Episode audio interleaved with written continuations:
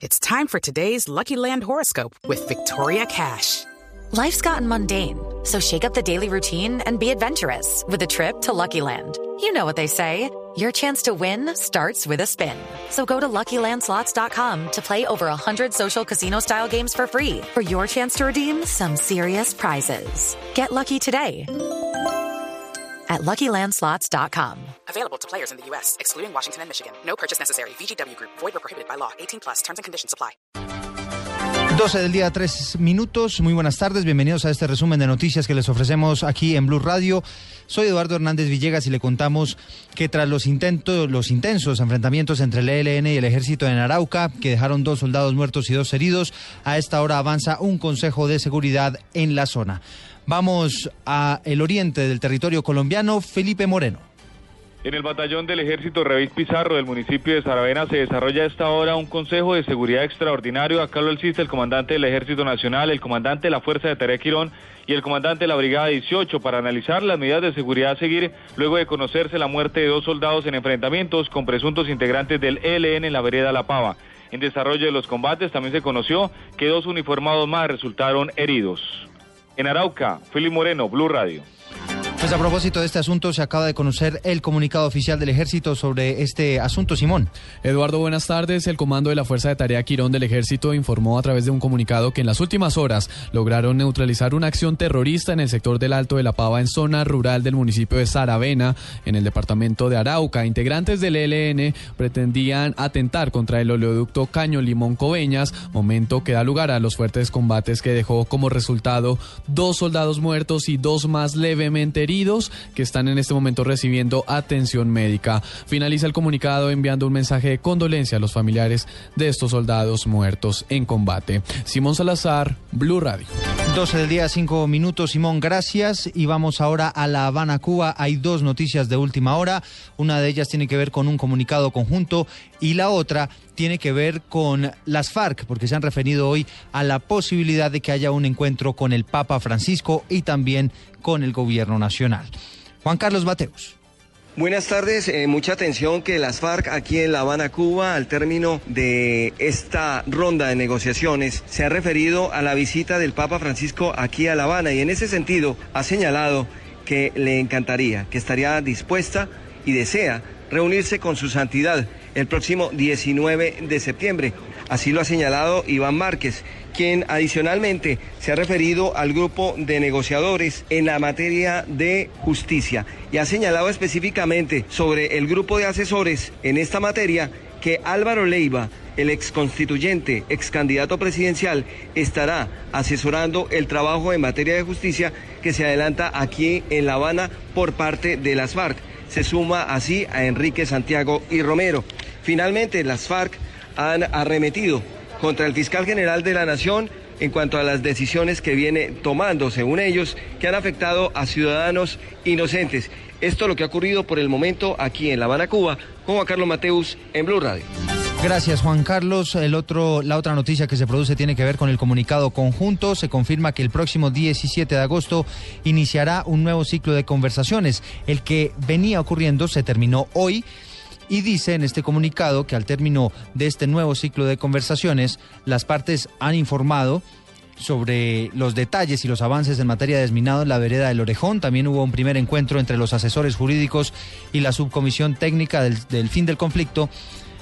Y también se eh, continuó discutiendo todos los temas relacionados con el cese al fuego y de hostilidades bilateral y definitivo. 17 de agosto entonces el reinicio de las conversaciones entre las FARC y el gobierno. Vamos ahora a Valledupar. Esta mañana fueron enviados ya los cadáveres de los 11 fallecidos en el accidente aéreo hacia la ciudad de Bogotá. En la capital del César está Martín Mendoza. Con rosas rojas en una calle de honor fueron despedidos en el aeropuerto Alfonso López de Valledupar los 11 militares que perecieron en la tragedia aérea registrada en zona rural del municipio de Codazzi en el Cesar.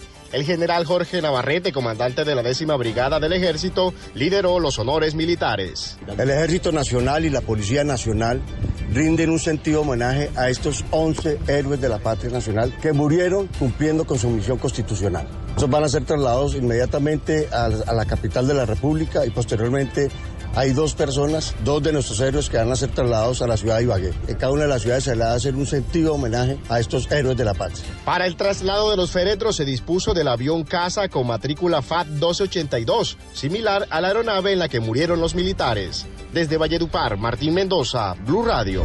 Martín, pues le cuento que estamos recibiendo en estos momentos información de última hora. Acaban de llegar las carrozas con los restos de estos uniformados a la base militar de Catam, como usted bien lo mencionaba. Estos uniformados van a permanecer nueve de ellos aquí en la capital del país y dos más serán trasladados a la ciudad de Ibagué. Y a propósito de este asunto, Medicina Legal acaba de descartar que los cuerpos de los uniformados tuvieran algún tipo de heridas de bala o esquirlas y que su fallecimiento estuvo únicamente relacionado con el impacto de la aeronave con el suelo. Juan Carlos Villani. Así es, buenas tardes. El proceso de las necropsias se realizó de acuerdo a protocolos internacionales que se hacen especialmente cuando hay accidentes aéreos. Según el director de Medicina Legal, trabajaron 12 personas en total, entre médicos expertos, odontólogos forenses, antropólogos, técnicos en radiología y dactiloscopia. El proceso de identificación se completó plenamente. Ha dicho Medicina Legal en las últimas horas que ese procedimiento terminó hacia la una de la mañana y que luego los cuerpos fueron entregados a la Fuerza Aérea Colombiana. El director de Medicina Legal, Carlos Valdés, acaba de asegurar que las 11 personas murieron por causa del choque del avión contra la tierra. Bueno, una vez practicadas las necropsias a las 11 víctimas del accidente aéreo, se concluyó que la muerte obedeció a politraumatismos debido a dos causas. Primero, la desaceleración y segundo, el choque. Finalmente, el director de Medicina Legal, Carlos Valdés, aseguró que los cuerpos no sufrieron ningún tipo de lesión previa por proyectiles de arma de fuego o algún tipo de explosión o atentado terrorista. Juan Carlos Villani, Blue Radio. 12 del día, 9 minutos. El director de la policía expresó su solidaridad con las familias de estos 11 militares fallecidos. Jorge Morales.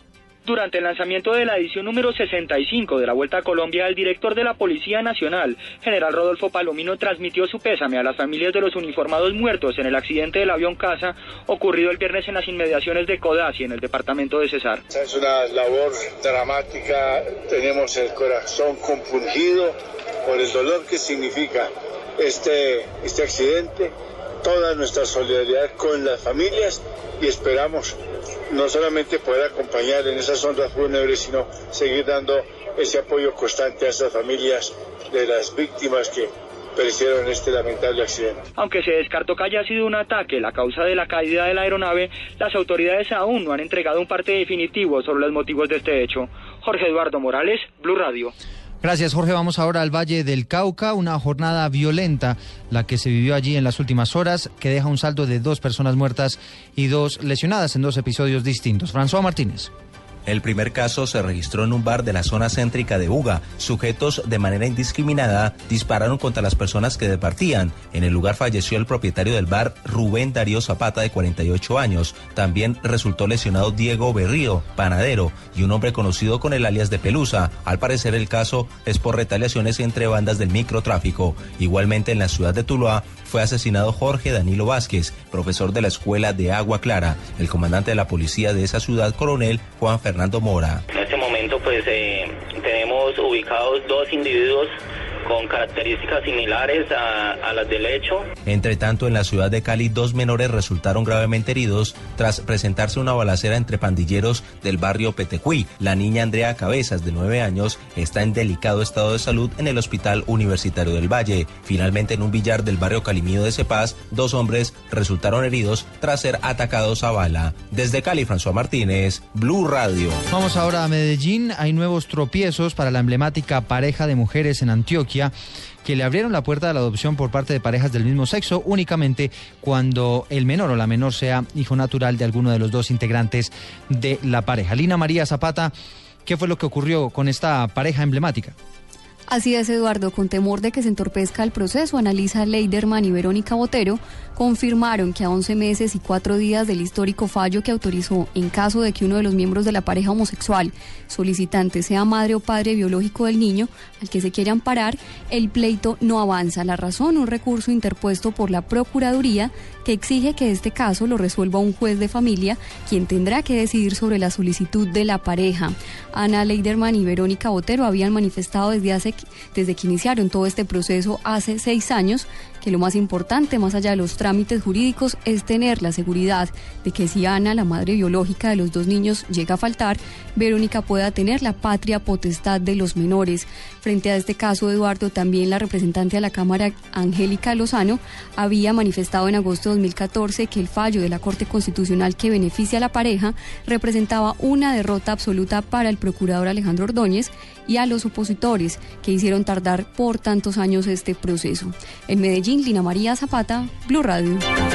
Luego de que se conociera que el gobierno tendría en mente comprar tierras para los, a los privados para alimentar los bancos de tierras, de territorios para los campesinos. César Jerez, líder de la Asociación Nacional de la Zona de Reserva Campesina, se mostró conforme con este anuncio, pero está pidiendo que también se recuperen las tierras que fueron concentradas por grupos paramilitares. Escuchemos recupere los baldíos para la, para la nación, recupere las tierras que fueron eh, violentamente concentradas por el paramilitarismo, que son cerca de 8 millones de hectáreas. El sector privado en Colombia tiene una, gran concentración de tierras, muchas, de ellas con un uso inadecuado, lo cual indica que hay que hacer un reordenamiento productivo en ese, en ese sector. 12 del día y 14 minutos avanzan las pruebas a ver a esta hora en todo el país. Son 60 mil estudiantes, 600 mil, corrijo, estudiantes los que están presentando el denominado examen de Estado. Hubo un enorme susto esta mañana en la Universidad Manuela Beltrán, que es una de las sedes donde los estudiantes están eh, elaborando este examen, donde ocurrió una explosión. Por fortuna, tres heridos leves, ninguno de ellos estudiantes. Simón Salazar con los detalles.